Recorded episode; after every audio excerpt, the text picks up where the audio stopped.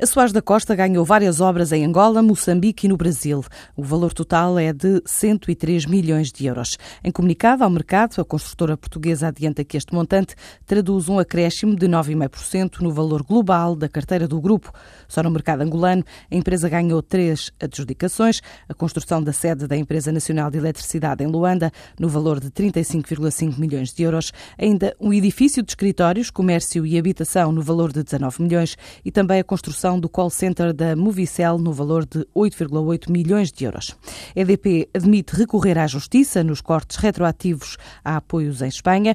O presidente da Elétrica Portuguesa admite que a incerteza regulatória no país vizinho afeta as decisões de investimento em Espanha e adianta que a retroatividade da retirada de apoios aos produtores pode ser contestada em tribunal.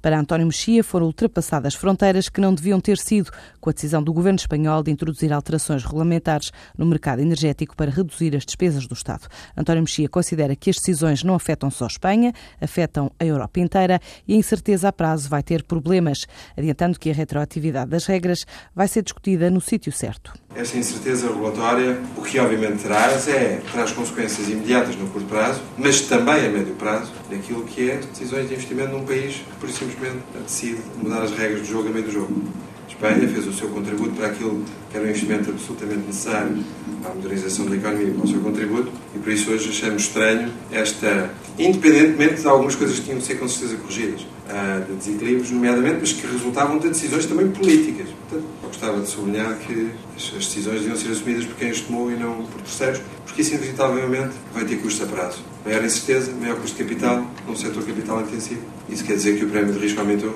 e aumentando o prémio de risco, vai aumentar a principal componente do custo.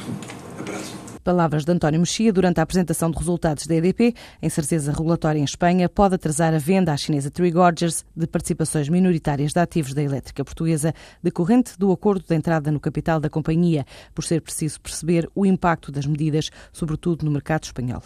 A Embraer registra prejuízos de 3,3 milhões de euros no segundo trimestre e atribui as perdas ao imposto de renda diferido por causa da apreciação do dólar frente ao real. Sem esse impacto, explica que teria registrado de lucros de 48,4 milhões de euros. A fabricante brasileira de aviões, terceira maior fabricante mundial de comerciais, tem duas fábricas em Évora, inauguradas em setembro do ano passado, após um investimento de 177 milhões de euros. Revela que entregou 22 aeronaves comerciais, 29 executivas no segundo trimestre do ano, além de que a carteira de encomendas atingiu os 12,9 mil milhões de euros. A canadiana Bombardier quer saber o que originou o descarrilamento do comboio de Santiago Compostela enviou uma equipa de peritos para a Espanha para participarem nas investigações às causas do acidente atribuído ao excesso de velocidade. Esta empresa faz parte do consórcio com a espanhola Patentes Talco, que ganhou a adjudicação dos caminhos de ferro espanhóis para fabricar em encomenda no valor de 188 milhões de euros a construção de 44 locomotivas de grande velocidade. A empresa canadiana forneceu as automotoras, enquanto a empresa espanhola fabricou os rodados, travões e estruturas. O dono do endereço na internet com o nome de Bebé real britânico é suíço e mora em Portugal. Luca André Biggs, há sete anos radicado no nosso país, não revela o valor do negócio, mas diz que comprou o domínio George Alexander Lewis Porque isso resulta da combinação do top de nomes preferidos pelas casas de apostas. O curioso é que este endereço eletrónico foi registado poucas horas antes do anúncio público do nome do filho de Kate e William. Este domínio eletrónico pertence à empresa Key Domains, companhia radicada em Portugal, que tem já mais de 600 endereços na internet e ganha a vida a antecipar os endereços mais populares para depois os vender a outras pessoas ou empresas. Uma história contada pela agência France Press depois de noticiada por um jornal suíço.